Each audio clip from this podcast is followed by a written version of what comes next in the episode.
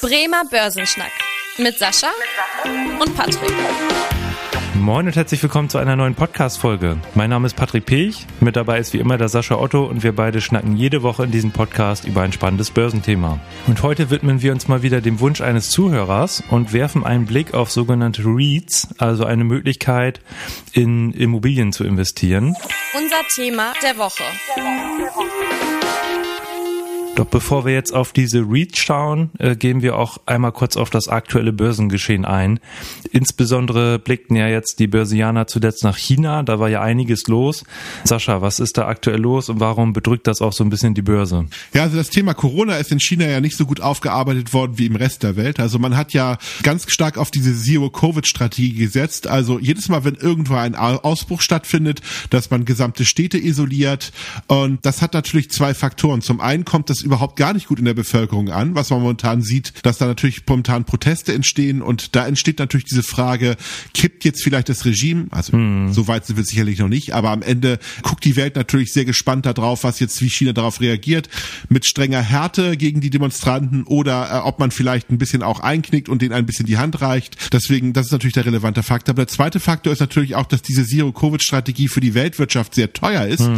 weil natürlich ganz, ganz viele Betriebe auch geschlossen werden und das führt natürlich dazu, dass wieder Lieferketten unterbrochen werden, wichtige Vorprodukte fehlen, Chips nicht produziert werden können, zum Beispiel beim iPhone. Apple hat ist ja momentan sehr stark auch getroffen von dieser aktuellen äh, Situation in China und ähm, das mag die Weltwirtschaft nicht. Deswegen achtet man natürlich sehr, sehr genau darauf, wann fängt China vielleicht auch an, das eine oder andere jetzt ein Stück weit von den Strategien der europäischen Länder oder der, der westlichen Länder zu adaptieren. Ein Lichtblick gibt's in der Thematik sicherlich schon. Okay. Man hat ja mhm. zwischenzeitlich auch schon so ein bisschen diese neuen Impfstoffe Impfstoffe zumindest zugelassen, auch in China. Und man plant ja jetzt auch die Bevölkerung mit diesen Impfstoffen zu impfen, um damit dann auch eine Immunität äh, in der Bevölkerung aufzubauen. Das ist sicherlich schon mal ein Schritt da in die richtige Richtung und hat zumindest auch die letzten Tage so ein bisschen an, an der Entspannung, an der Börsensituation ähm, in der Form gesorgt. Aber da, solange China so stark von Covid betroffen wird, wird uns das Thema eigentlich auch immer mal wieder an den Kapitalmärkten auch irgendwie einholen. Da bin ich mir ziemlich sicher. Okay, das heißt, ähm, die Aktienmärkte haben sich da auch leicht wieder erholt. Genauso ja auch die Ölpreise, weil die waren ja auch sehr, äh, oder der Ölpreis war ja auch sehr betroffen, weil China ja einfach auch ein enorm großer Nachfrage auf dem Weltmarkt ist.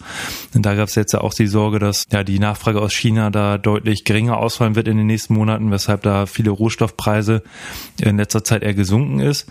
Was natürlich für die Inflation in den nächsten Monaten ja eher sogar ein positiver Effekt ist. Da haben wir auch unsere Zahl der Woche und zwar die 10,0 Prozent. Und zwar wurde das jetzt gerade heute Morgen gemeldet. Die Inflationsrate im November in Deutschland lag bei 10 Prozent. Und das ist jetzt erstmals seit einigen Monaten, dass wir da mal einen Rückgang verzeichnen konnten. Im Oktober lag die nämlich noch bei 10,4 Prozent. Also hier ein leichter Rückgang. Das heißt da erstmal auch schon mal so eine leicht positive Meldung. Und vielleicht als Ergänzung nochmal zum Thema China. Ja, das ist ja auch gesagt, die Wirtschaft in China leidet darunter, die Weltwirtschaft leidet darunter.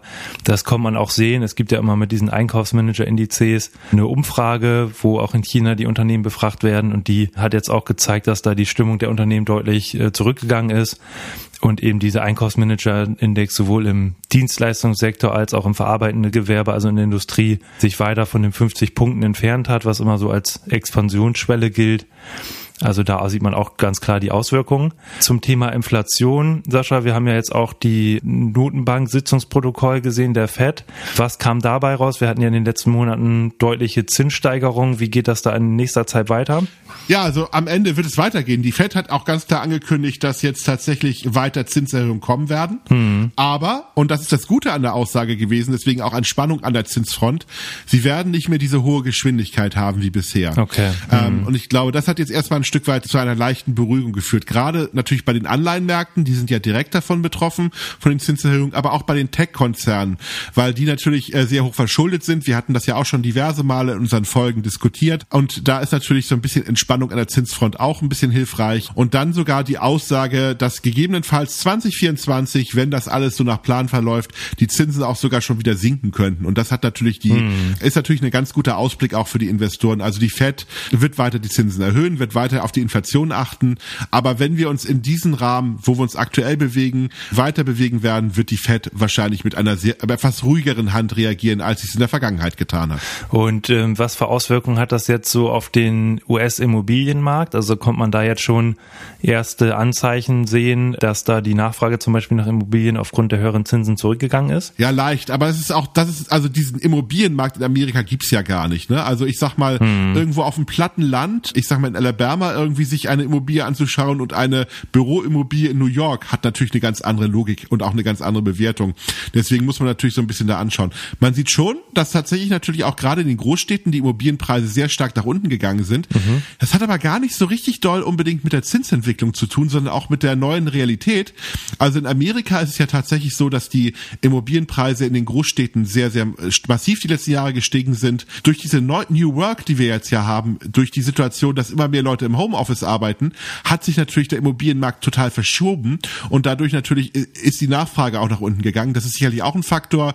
Ob der dauerhaft ist, Fragezeichen. Ich meine, es gibt ja da einige Menschen, die Homeoffice nicht so gut finden. Seitenhieb in Richtung Elon Musk, der ja der festen Überzeugung ist, dass jeder eigentlich ins Büro gehört oder sonst gefeuert wird. Und das hat natürlich gerade auch gerade bei den bei den großen ähm, Tech-Firmen natürlich auch so ein bisschen dazu geführt, dass viele Leute sagen, auch ich muss doch gar nicht im Büro arbeiten die letzten Jahre. Ich kann doch ganz toll zu Hause arbeiten, irgendwo schön in der Natur. Solange ich eine Internetverbindung habe, ist doch alles gut. Ich muss gar nicht irgendwie dann überteuert im Silicon Valley wohnen, was ja sich fast niemand leisten kann, sondern ich kann ja irgendwo in Amerika wohnen. Und das ist sicherlich eine der größten Faktoren am Immobilienmarkt in Amerika die letzte Zeit. Aber klar, die Zinserhöhungen jetzt führen natürlich auch dazu, dass diese klassische Bewegung, äh, dass die Immobilienpreise sinken. Und das Zweite, was man vielleicht auch nicht vergessen kann, durch diese große Entlastungswelle, die bei Twitter ja losgetreten wurde, bei den ganzen gut verdienenden ähm, ähm, Ingenieuren oder Softwareentwicklern und auch bei Meta ist es ja eine ähnliche Situation, dass dort auch momentan viele ihre Jobs verlieren, entsteht natürlich gerade bei diesen Hochpreisimmobilien, auch bei den Hochpreiswohnimmobilien momentan ja die Situation, dass viele sich das gar nicht mehr leisten wollen. Gut, die werden auch wieder neue Jobs bekommen, keine Frage. Also die sind ja nachgefragt, die Leute. Aber so die Bereitschaft, jetzt unbedingt überteuerte Immobilien im Silicon Valley in San Francisco zu kaufen, ist sicherlich die letzte Zeit gesunken und das gilt auch für andere Metropolen momentan, ganz klar. Ja, dann haben wir jetzt schon den Blick auf den US-Immobilienmarkt geworfen und da kommen wir jetzt auch zu dem Thema, was sich hier unser Zuhörer gewünscht hat, dass wir auch mal was über REITs erzählen, weil es einfach auch ganz passend ist, weil REITs ja auch im Endeffekt eine Möglichkeit sind, in Immobilien zu investieren. Erstmal so die Grundlagen, was heißt eigentlich REIT? REIT steht für Real Estate Investment Trust äh, und das sind eigentlich nichts anderes als jetzt, ja ähnlich wie auch äh, andere Immobilienaktien an der Börse unterwegs sind, beispielsweise Vonovia oder Co., nur dass eben bei diesen Reads es noch Besonderheiten gibt, äh, was jetzt das Ausschüttungsverhalten angeht oder auch äh, Steuerbegünstigungen. Und im Endeffekt gibt es ja verschiedenste Möglichkeiten, in Immobilien zu investieren. Man kann sich direkt eine Immobilie kaufen, also eine Wohnung oder ein Haus. Man kann in Immobilienaktien investieren, in Immobilienfonds. Und REITs ergänzt jetzt quasi diese Palette nochmal. Und Sascha, vielleicht nochmal für unsere Zuhörer, was genau ist das jetzt für ein Ausschüttungsverhalten und was sind das für Steuerbegünstigungen? Wie ist das da gestaltet, zum Beispiel auch in den USA?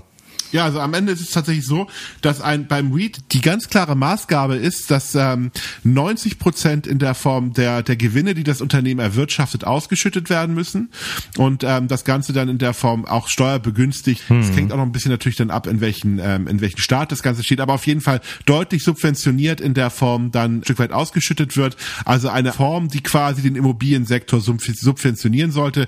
Nicht nur den klassischen Immobiliensektor, also alles, was quasi mit den Thematik auch auch Infrastruktur hm. und erweitert diesen Immobiliensektor heißt. Wir gehen ja gleich auch noch mal kurz darauf ein, welche Sektoren da überhaupt relevant sein können für den Bereich. Aber eigentlich ist es für den Anleger eben so ein bisschen die Situation, man kauft sich eben ein, ein größeres Immobilien oder ähm, ähnliches Portfolio ein. Die Manager dieser Gesellschaft verpflichten sich, einen Großteil der Gewinne auszuschütten. Hm. Und deswegen ist es natürlich auch eine Anlageklasse, die gerade für äh, die sehr dividendenorientiert ist, also sehr hohe Ausschüttungsquoten, die da generiert werden, ein Stück weit. Und natürlich auch bei Pensionsfonds Fonds oder ich meine institutionellen Anlegern sehr, sehr beliebt grundsätzlich auch ein Stück weit ist, aber auch bei einigen Privatanlegern in Amerika sehr gerne genutzt wird, um einen kontinuierlichen Cashflow zu generieren. Hm, okay, das ja schon einige Vorteile auch genannt. Also insbesondere für diejenigen interessant, die jetzt regelmäßige Ausschüttung haben wollen, äh, also ähm, Erträge aus der Geldanlage sehen wollen, was auch immer so ein psychologischer Effekt ist.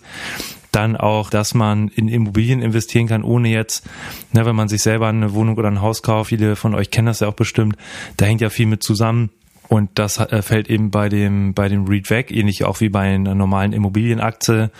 Und dann kommen eben auch diese, diese Steuerbegünstigung dazu. Hört sich jetzt ja erstmal alles ganz wunderbar an. Gibt es denn da auch Risiken, Sascha? Ja, auf jeden Fall. Also genauso wie jedes Immobilieninvestment ist es natürlich sehr zinssensitiv. Also das heißt, diese REITs machen natürlich auch einen Großteil der ganzen Investition fremdfinanziert, also die holen Geld der Anleger rein und äh, auf der anderen Seite gehen sie natürlich auch zu Banken und finanzieren die Immobilien darüber ein Stück weit. Und wenn die Zinsen steigen, dann sinkt natürlich auch ein Stück weit die Rentabilität von diesen ganzen Immobilien. Also kann man einfach nur ein Stück weit sagen, mhm. das Zinsumfeld äh, tut den REITs momentan natürlich nicht so ganz so gut von der Sache her. Dann muss man natürlich auch ein Stück weit sagen, das Bewertungsrisiko. Also all das, was an der Börse immer steuerlich subventioniert wird, wird eigentlich in der Regel ein bisschen teurer gehandelt als vergleichbare Aktien, weil ich könnte ja zwei Dinge tun. Entweder mache ich REIT hm. oder ich mache eine normale Gesellschaft, die Immobilien kauft oder, oder damit handelt oder wie auch immer. Gibt es ja auch Gesellschaften. Nicht jede Immobiliengesellschaft ist ja auch ein REIT. Diese REITs sind aufgrund dieser Steuersituation natürlich ein bisschen attraktiver für Investoren. Das heißt, sie sind auch ein bisschen teurer als vergleichbare andere ähm, Unternehmen. Das kann man sehr gut an den KGVs sehen oder auch an diesen ganzen anderen Kennzahlen dabei. Also das sollte man zumindest wissen. Man sollte nicht nur nur einen REIT kaufen, äh, nur weil er steuerbegünstigt ist. Man sollte auch mal schauen, ob es gegebenenfalls ein Instrument gibt, was eine ähnliche Strategie abbildet, was vielleicht nicht steuerbegünstigt ist, aber was in der Gesamtsumme für mich einen besseren Ertrag bringt. Und ähm, das ist so ein Faktor, den man sich auch nochmal anschauen sollte hm. dabei. Und das nächste ist natürlich auch ein Stück weit, also durch diese starke Reglementierung können diese REITs tatsächlich bestimmte Maßnahmen gar nicht ergreifen, ob so, wo sie vielleicht sinnvoll wären. Also, wenn ich jetzt mich committed habe, bestimmte Investitionsvehikel in der Form zu kaufen und da gegebenenfalls momentan eine Krise ist, dann ist ein REIT deutlich weniger flexibel auf eine Krise zu reagieren, als als eine andere börsennotierte Gesellschaft. Also mit gefangen, mit gehangen. Also deswegen, das ist so ein bisschen das Prinzip dort. Am Ende weiß man ziemlich genau, ich kaufe genau dieses Segment des Marktes und ich bleibe dort auch. REITs haben da relativ wenig Möglichkeiten, auf Marktverwerfung zu reagieren und sind deswegen natürlich unflexibel und das könnte natürlich auch nochmal ein Nachteil sein. Hm. Und äh, im Endeffekt sind ja auch diese Reads genauso abhängig, dort ist es auch schon gesagt, es gibt ja verschiedene Immobilienmärkte, sei es jetzt der, der Wohnimmobilienmarkt oder auch äh, Gewerbeimmobilienmarkt, aber genauso sind diese Reads ja auch abhängig davon, wie sich diese jeweiligen Märkte entwickeln, was die Preise angeht, also zum Beispiel auch die Mietpreisentwicklung oder auch, ähm, was natürlich auch ein Thema ist, wenn man sich zum Beispiel so ein äh, Büro kauft, die jetzt also irgendeine Gesellschaft, die Büroflächen vermietet. Da gibt's natürlich auch dann solche Effekte, wie wir es in Corona-Zeiten gesehen haben dass sich zum Beispiel dann die Büroflächen äh, anders entwickeln als gedacht oder nicht mehr so nachgefragt sind. Also solche Risiken kommen dann natürlich auch damit zusammen. Jetzt hatte ich hier schon zwei Bereiche erwähnt, also einmal Wohnimmobilien, REITs, insbesondere dann ja ähm, Vermietung von Wohnungen, von Mehrfamilienhäusern oder auch sowas wie Studentenwohnheime. Da gibt's ja verschiedenste Möglichkeiten und dann auch eben das Thema Büroflächen, ähm, also Ankauf und Vermietung von Büroflächen. Gerade in den Großstädten gibt's da ja ähm, einige äh, REITs, die da große, große Teile der Büroflächen vermieten. Äh, welche Bereiche sind da noch so unterwegs, Sascha? In welchen Bereichen sind die REITs aktiv? Ich nehme mal so ein bisschen die exotischeren Dinge. Ja, gerne. Also mhm. zum Beispiel Telekommunikationsmasten ist zum Beispiel auch so ein ganz großes Thema, wo REITs aktiv sein können. Also mhm. diese Funkmasten, die irgendwo hingebaut werden. Ähm, Sendemasten, die da eine Rolle spielen, also die sind auch relativ aktiv. Dann natürlich noch mal das Thema Flughäfen. Okay. Mhm. Ist zum Beispiel auch so ein Thema dabei, also die, die, die über REITs betrieben werden. Und dann jetzt noch mal das unschönste Thema Thema Gefängnisse. Okay. Mhm. Also auch die werden über REITs abgebildet. Eine der größten oder eine der größeren REITs äh, ist, ein, ist ein reiner Betreiber von Gefängnissen. Ob das jetzt so unbedingt für die amerikanische Gesellschaft spricht, ist ein anderes Thema. Aber am Ende sind die Gefängnisse in Amerika hauptsächlich privat finanziert und da gibt es eine Gesellschaft, die damit natürlich ganz gutes Geld verdient, weil die Amerikaner ja doch auch dort äh, relativ viele Menschen gerne ins Gefängnis stecken. Dann lass uns auch nochmal so auf so ein paar äh, einzelne REITs äh, eingehen, um die mal als Beispiel hier genannt zu haben. Also hier auch nochmal die, der Hinweis, das ist jetzt keine Empfehlung, sondern wir wollen hier einfach auch nochmal äh, ein, zwei Beispiele nennen. Zum Thema Sendemasten kannst du ja vielleicht gleich nochmal was zu sagen, ob du da irgendwen kennst. Ich würde jetzt auch nochmal äh, Digital, äh, Digital Reality nennen, ein, ein REIT, der eben Rechenzentren verwaltet. Und da war es eben zum Beispiel ganz spannend, dass äh, in Corona-Zeiten ja erstmal ja tendenziell muss man sagen, äh, in dieser Branche es da erstmal nicht so gut lief und gerade die Aktien jetzt dieser REITs äh, zu Beginn der Corona-Krise meistens gefallen sind. Hier war das eben eine Besonderheit, weil durch die Corona-Krise natürlich solche digitalen Lösungen gefragt waren und dadurch auch die Rechenkapazität nötig war und hier die Aktie von Digital Reality eben nicht gefallen ist. aber eben auch sich so ja ein bisschen analog zum Technologiemarkt entwickelt, so dass wir hier in den letzten Wochen auch eher eine etwas schwächere Entwicklung gesehen haben. Also das ist dann zum Beispiel hier auch zu beachten. Sascha, was kennst du noch so für Reads, die du hier gerne nennen möchtest? American Tower zum Beispiel, das ist äh, der, das sind diese Sendemasten, also tatsächlich mhm. auch in allen Bereichen, ob das jetzt das Mobilfunk ist, ob das jetzt tatsächlich aber auch Fernsehsendestationen äh, sind, also alles, was irgendwie funkt und sendet, ähm, ist quasi bei dieser Firma verbrieft ähm, und da sind wir bei einer Marktkapitalisierung von rund 100 Milliarden US-Dollar, oh, also ein relativ mhm. großer Player am Markt. Dann würde ich nochmal Omega Healthcare äh, nennen, einfach auch als Ergänzung, ja, weil wir hier diesen Bereich so noch gar nicht hatten, eben auch Vermietung oder Verpachtung zum Beispiel oder, oder äh, auch die Verwaltung von solchen Gesundheitseinrichtungen, also seien es Pflegeheime oder betreutes Wohnen, also auch da kommt man dann aber natürlich sehen, dass äh, gerade in diesem Gesundheitsbereich äh, Corona natürlich auch deutliche Auswirkungen hatte, so dass die Aktie sich hier sogar fast halbiert hat zu Beginn der Corona-Krise. Also da schon deutliche Auswirkungen zu spüren und auch jetzt noch nicht dieses Niveau wieder erreicht hat seit dem Vorkrisenniveau. Dann würde ich noch mal. Sascha, hast du noch ja, hast du noch Ergänzungen? Ja, ich hol, ich will auch noch mal einen, ich habe ja die Gefängnisse genannt. Da wäre zum Beispiel ein kleinerer Betreiber, der sich aber sehr stark auf dieses Thema spezialisiert hat, ist Core Civic. Das ist ein Geschäftsmodell, Gefängnisse zu betreiben, die auch diese großen Gefängnisse gerade auch dabei. Ja, und die sind ähm, quasi mit einer Marktkapitalisierung von drei Milliarden eher, sage ich mal, ein kleinerer Bereich, aber die machen hauptsächlich dieses Thema und mhm. werden da eigentlich auch immer, naja, ich sag mal kritisch diskutiert, also um es auch mal so zu formulieren, aber haben natürlich natürlich ein ziemlich solides mhm. Geschäftsmodell, weil diese Gefängnisse sind ja natürlich auch dann staatlich in der Form garantiert. Also am Ende ähm, wäre das auch nochmal ein Beispiel für ein REIT. Okay, ja super. Dann würde ich sagen, haben wir ja einen guten Überblick hier gegeben und äh, sind auch auf den Wunsch eingegangen. Es gab auch noch einen anderen Wunsch, und zwar, dass wir mal ähm, ähnlich wie wir es in den letzten Wochen mal hatten, da haben wir verschiedene Länder mal durchleuchtet, beispielsweise auch Spanien. Und da kam der Wunsch rein, dass wir uns auch mal Japan anschauen. Da würde ich sagen, gehen wir dann in der nächsten oder übernächsten Folge drauf ein. Einfach damit wir uns da auch mal ein bisschen drauf konzentrieren können und das nicht hier nur in ein, zwei Minuten äh, abhandeln. Das heißt, in den nächsten ein, zwei Wochen dürft ihr euch auch noch auf die Japan-Folge freuen. Ja, und dann würde ich sagen, an dieser Stelle kommen wir auch zum Ende der heutigen Podcast-Folge.